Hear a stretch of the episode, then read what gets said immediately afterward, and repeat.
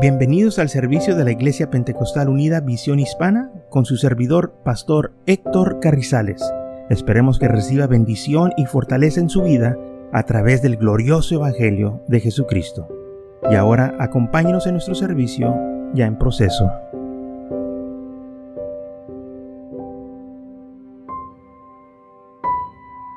Entonces el libro de Jeremías capítulo 29 versículo 1 dice así, estas son las palabras de la carta que el profeta Jeremías envió de Jerusalén a los ancianos que habían quedado, de los que fueron transportados, y los sacerdotes y los profetas y todo el pueblo que Nabucodonosor llevó captivo de Jerusalén a Babilonia. Aquí fue entonces cuando el pueblo de Israel fueron llevados a Babilonia bajo captividad del rey Nebuchadnezzar. Y se llevaron a los sacerdotes, los profetas que estaban ahí. Después que salió el rey Econías, la reina de los palacios, los príncipes de Judá, de Jerusalén, los artífices, los ingenieros de Jerusalén, por mano de Alasa, hijo de Safán, y Gramillas, hijo de Elequías, a quienes envió Sequerías, el rey de Judá, a Babilonia, Nabucodonosor, rey de Babilonia, decía, así ha dicho Jehová de los ejércitos, Dios de Israel, a todos los de la captividad que hace transporte de Jerusalén a Babilonia, edificar casas y habitarlas, plantar huertos y comer del fruto de ellos, casados y engendrados, hijos y hijas, da mujeres a vuestros hijos y dad maridos a vuestras hijas para que tengan hijos e hijas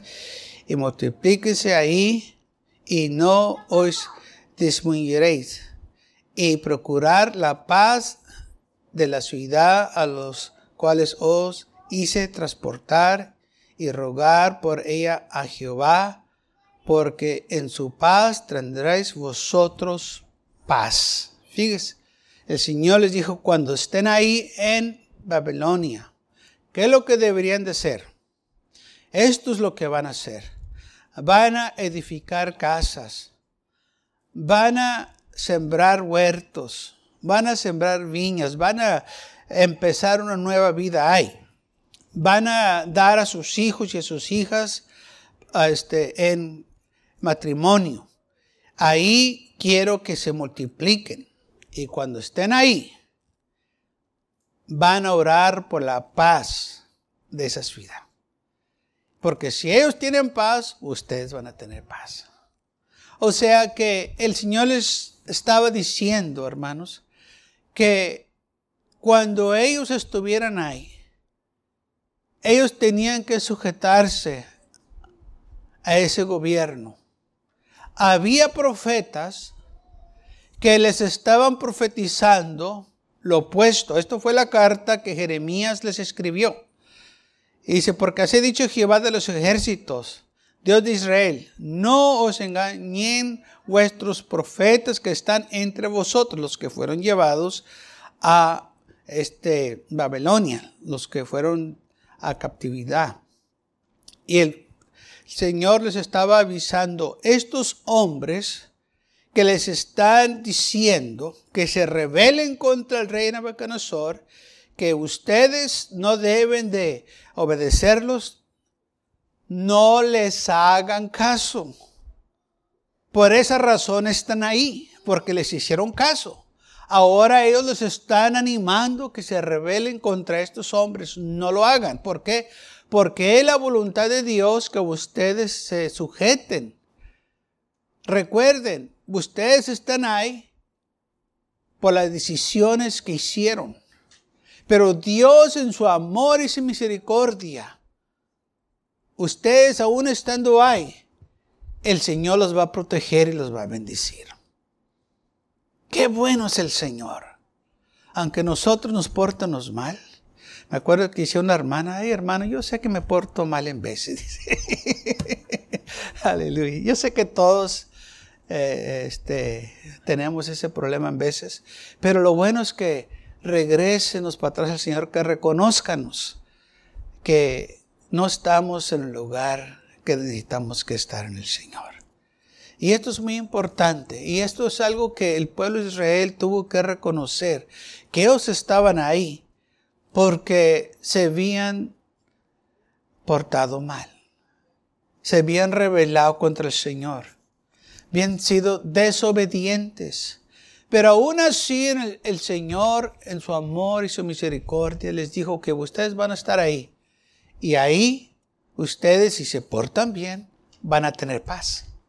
Y no nomás van a tener paz, se van a multiplicar. Vivan felices. Cásense. Tengan familias. Siembren. Edifíquense sus hogares. Porque un día el Señor los va a llevar de nuevo a Jerusalén. Pero mientras están ahí, ustedes se van a rejuvenecer, se van a afirmar más, van a volver a mí. Y esos falsos profetas se van a ir desapareciendo. Y sabe, cuando ya llegó el tiempo que el pueblo de Israel regresó, porque regresaron, ya no había falsos profetas ahí con ellos. Estaban los profetas verdaderos, Nehemías, Esra, que eh, fueron y edificaron la casa de Dios. Los falsos no estaban. Sí había gente mala que los estaba estorbando de edificar las paredes, los muros del, templo de, de, Jerusalén, pero aún así el Señor les dio la victoria. Entonces, el Señor les estaba diciendo que ellos iban a tener paz Dice, procurar la paz en la ciudad, la cual yo os hice transportar. Ok, yo este, dejé que esto sucediera porque ustedes se rebelaron, pero ahora que van a estar ahí, ustedes necesitan que guardar la paz, que sujetarse, que aceptar la responsabilidad que ustedes se rebelaron contra mí. Pero aún estando ahí, yo los voy a bendecir. Y eso fue lo que el Señor hizo. Dijo, porque estos falsos profetas falsamente os profetizan en mi nombre. No los envié, ha dicho Jehová. Estoy leyendo el versículo 10. Porque así ha dicho Jehová, cuando en Babilonia se cumplan los 70 años, yo os visitaré. Yo los voy a visitar y los voy a traer de nuevo para Pero van a estar ahí 70 años. ¿Por qué 70 años? Bueno, porque habían cosas que tenía que suceder. Número uno, la tierra que donde ellos vivían, el Señor les había dicho que cada siete años tenía que descansar un año. Y ellos no dejaban la tierra descansar. Y se les fue acumulando hasta que se acumularon 70 años. Y eso fue lo que la tierra descansó, 70 años. Yo no sé mucho de agricultura, pero cuando yo he leído así y he, oído comentarios de gente, y quizás usted ha visto también, cuando va pasando por un lugar donde han sembrado y luego un año no siembra nada y usted dice, mira, no sembraron nada este año. A lo mejor se les pasó. No, no se les pasó. ¿Sabes qué es lo que está pasando? Están descansando la tierra. La tierra tiene que descansar. Fíjese, si la tierra tiene que descansar, imagínense nosotros. Tenemos que, por eso el Señor nos dice que vénganos a Él y que descánsenos. El mundo está cansado, pero andan buscando el reposo en el mundo. El mundo no les puede dar la paz. Solo en Cristo Jesús podemos tener esa paz.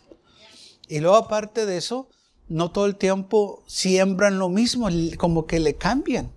Siembran una cosa y luego otra, tomates, cebolla, y luego siembran este, eh, pepinos o, papas, lo que sea. y todo depende eh, en, el lugar donde estén, en, el estado donde se encuentren, pero le cambian para, eh, que la tierra descanse y, y este, se rejuvenezca.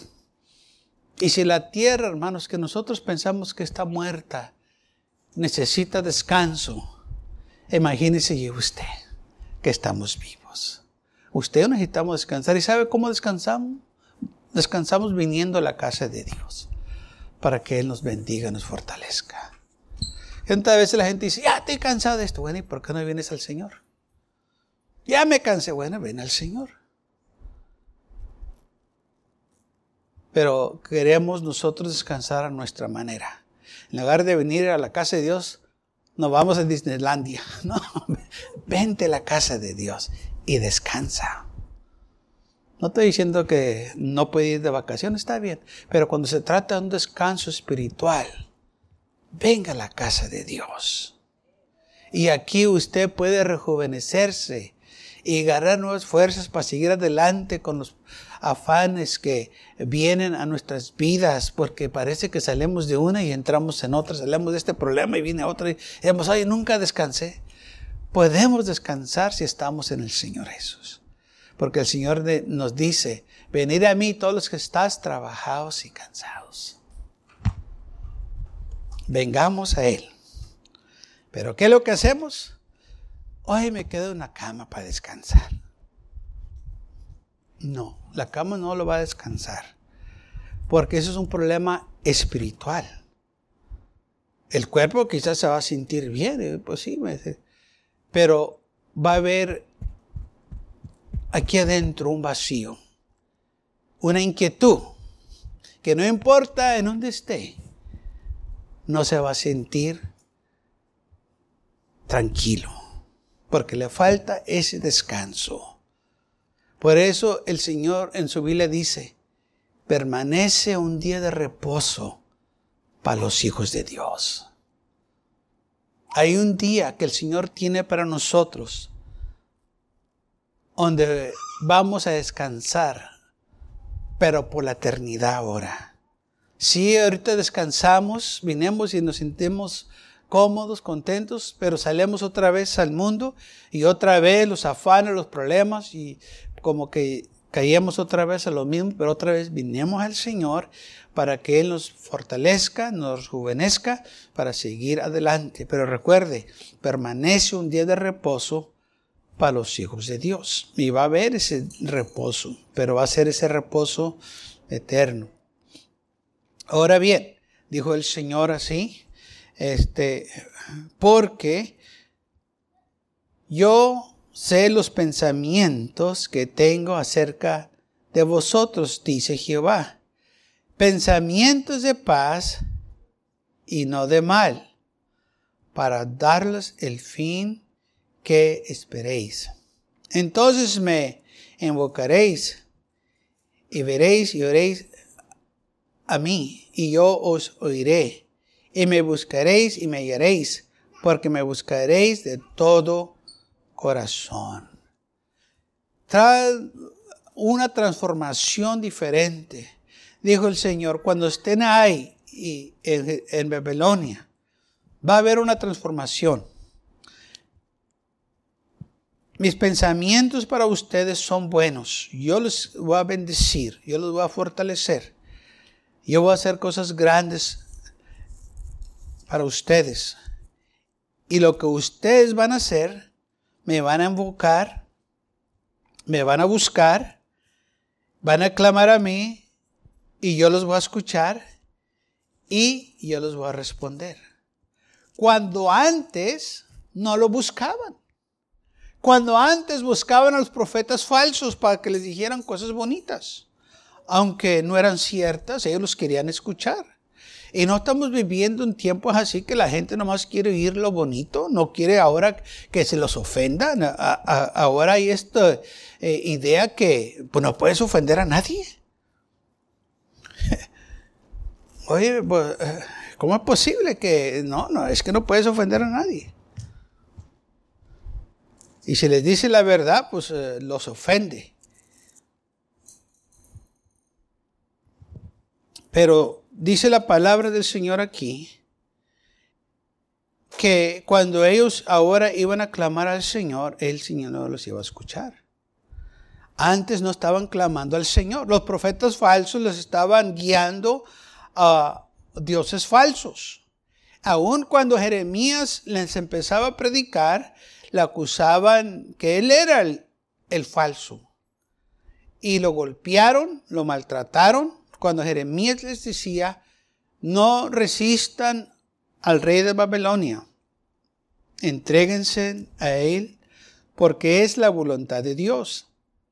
La acusaron de traidor porque él estaba diciendo esto, pero era porque el Señor ya había este, hecho esa decisión que ellos iban a ir a Babilonia. Y el Señor aún le llama a Nabucodonosor, le dice, mi siervo. El Señor lo envió. Todo esto, hermanos, sucedió, recuerden, porque el pueblo de Israel se olvidó de guardar los mandamientos del Señor, no obedecieron al Señor, sus acciones les trajeron esta clase de consecuencias y ahora sí iban a estar en captividad por 70 años. Pero aún así, el Señor es grande en amor y misericordia, que les dijo, vayan, cuando, ustedes van a estar ahí, pero van a ser bendecidos. No van a estar como, como estaban en Egipto de esclavos. Allá la tenían más dura, pero aquí iban ellos a tener más privilegios. Van a casarse, van a edificar casas, van a vivir bien. Y cuando estén listos para regresar, me van a buscar. Y me van a buscar de todo corazón, porque van a ver, aún cuando ustedes se portaron mal, yo los bendijes, los bendecí. Les di las bendiciones, les, les di este, la abundancia. Y realmente, hermanos, ellos fueron bendecidos, porque no fue como Egipto. Ahí en Babilonia ellos prosperaron. Sabemos la historia de Esther. Eh, la historia de Esther sucedió cuando ellos estaban en Babilonia. Una mujer judía que fue reina en Babilonia. Solo Dios lo pudo hacer esto. Como, Dios hizo grandes cosas mientras ellos estaban ahí. Si el enemigo los quiso atacar ahí, pero el Señor estaba con ellos. Vemos a Daniel, fue uno de los este, profetas que estaba en captividad cómo en ese tiempo el Señor le dio la revelación que iba a suceder en los últimos días. Lo mismo que vio Daniel, Juan en el libro de Apocalipsis también lo ve. Todo esto sucedió porque estaban buscando más de Dios en Babilonia. Y ahí fue donde el Señor mostró el futuro de lo que iba a suceder. Entonces, cuando ellos estaban ahí, el Señor no se olvidó de ellos. Llegaron a un estado, hermanos, alto, eh, eh, espiritual, porque estaban bien bajos. Aquí es en Babilonia donde escuchamos de los tres jóvenes hebreos, cuando el rey de Babilonia les dijo, ah, ustedes si no se postran a mi este, eh, imagen que hice, eh, los vamos a echar al horno de fuego. Y Basak, Rashek, Mishek y Abendigo, Abendigo le dijeron, mira, rey, nosotros no nos vamos a postrar ante tu imagen, ante tu ídolo. El Dios que nosotros sirvemos nos puede librar de tu mano. Pero si no lo hace, nosotros como quiera no te vamos a servir a esa imagen que nos has hecho. Y el rey se molestó, se enojó y dijo, este horno calientenlo siete veces más y arrójenme a estos en ese horno. Y los aventaron y dice la Biblia que el calor estaba tan intenso, la lumbre estaba tan fuerte que los que los aventaron se mueren. Y estos tres jóvenes cayeron ahí en el horno, atados supuestamente, pero ahí en el horno estaban hermanos libres.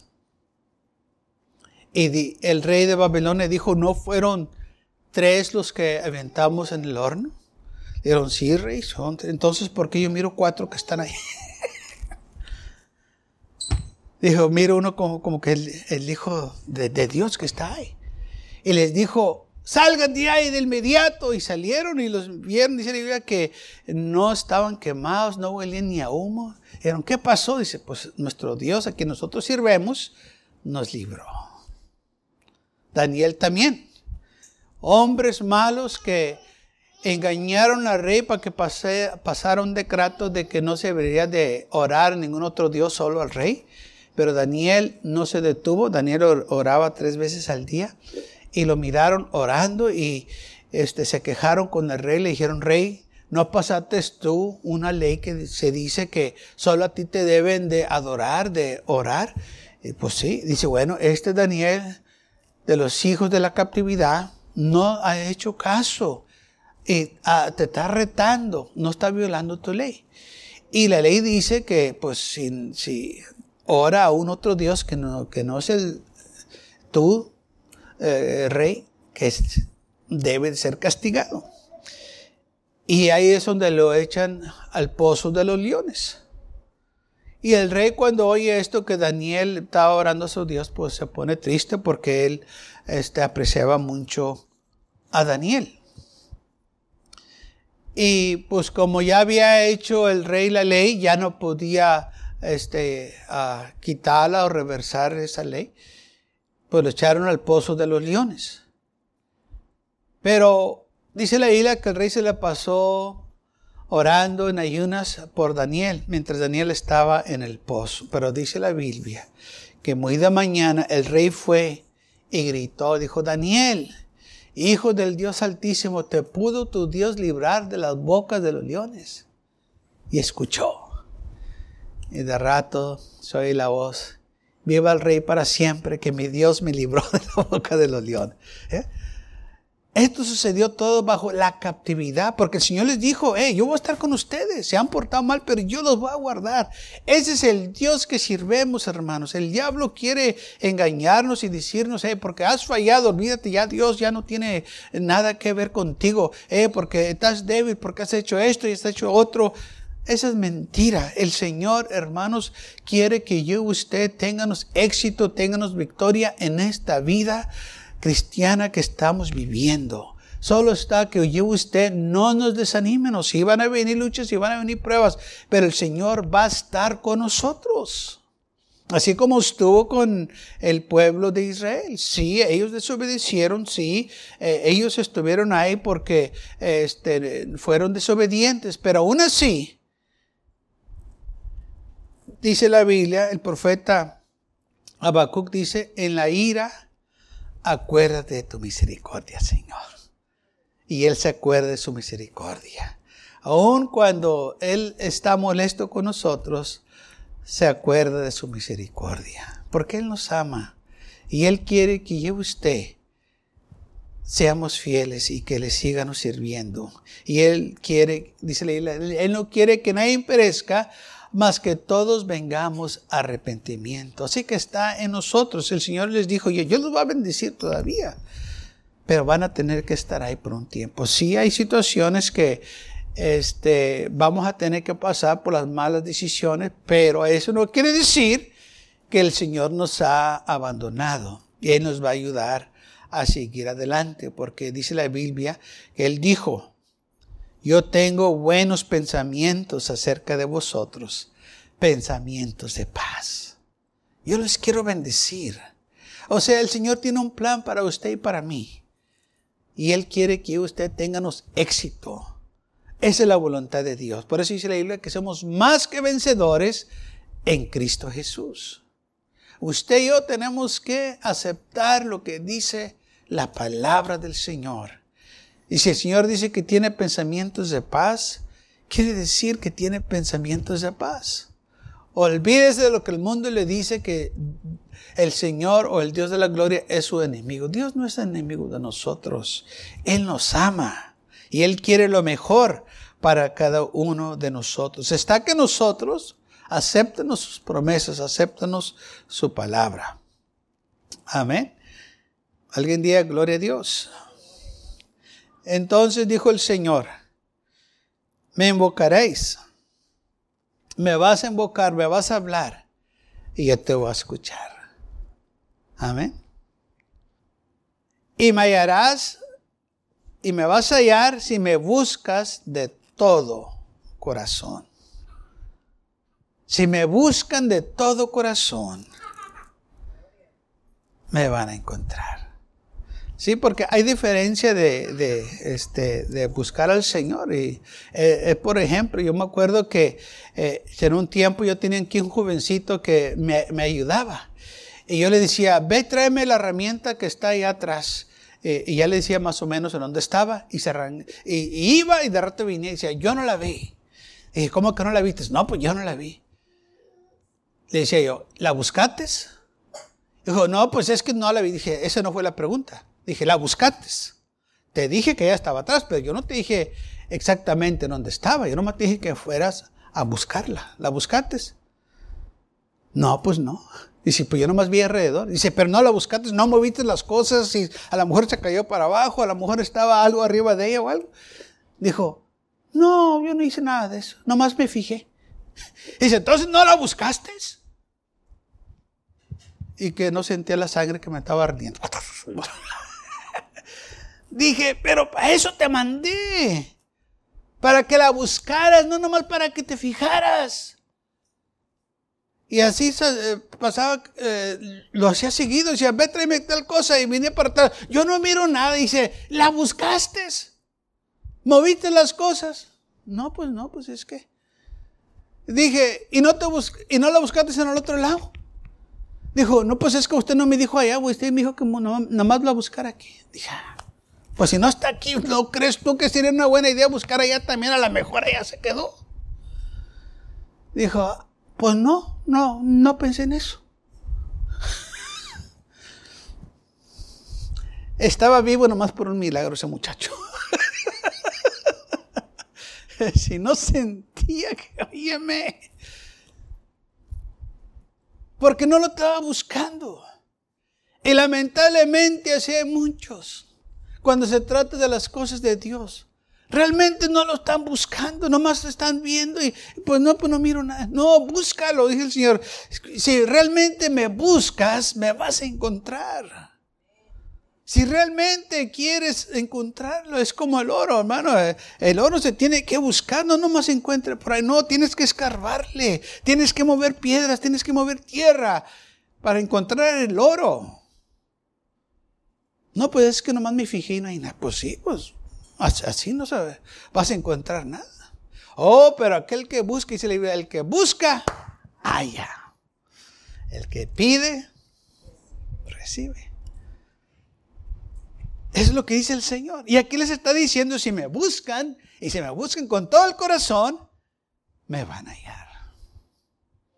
Si lo hacen sinceramente, oh Señor, yo quiero más ti. No nomás cuando hay un problema, no nomás cuando hay una necesidad, no nomás cuando has tenido un susto, un susto hay que ya mero te ha pasado un accidente. No, pero cuando realmente Señor, yo quiero más de ti. Yo te voy a buscar porque yo, yo sé que necesito más. Yo, yo sé que no estoy en el lugar que necesito estar. Yo necesito, Señor, una relación más íntima contigo. Si me buscas de corazón, dice el Señor, me vas a encontrar. Y esto fue lo que sucedió con el pueblo de Israel. Los hombres que estaban ahí empezaron a buscarlo. Daniel lo empezó a buscar. Ayunó. Dice la Biblia, por 21 días el enemigo se opuso, pero cuando llegó el ángel y le dijo, Daniel, desde el primer día que tú empezaste a orar, te escuchamos. Pero el príncipe de Persia se opuso para que yo llegara y tuvo que venir Miguel, el arcángel, a ayudarme, a pelear, a vencer eh, y traerte la respuesta. Y claro que el enemigo le estaba este, estorbando para que no mirara la revelación que Dios le tenía, porque eh, eh, él tenía hermanos, aleluya, este, eh, él iba a tener esa visión, o el Señor le iba a revelar esa visión de que iba a suceder los eventos en el futuro. El enemigo todo el tiempo te va a pelear cuando Dios tiene una bendición para ti, no se va a quedar con las manos cruzadas. Ahí que nosotros tenemos que pelear la buena batalla, como dice la Biblia. Él no quiere que yo y usted tengamos éxito. Él no quiere que su familia esté contenta, que su familia esté unida. Él quiere destruir. Dice la Biblia que Él, eh, viene por hurtar, matar y destruir, pero el Señor, el Señor ha venido para que tengamos vida y la tengamos en abundancia.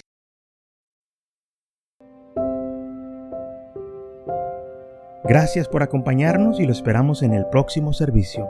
Para más información, visítenos en nuestra página web macallen.church. También le invitamos que nos visite nuestra iglesia que está ubicada en el 2418 Bowman Avenue con esquina calle 25 en McAllen, Texas 78501.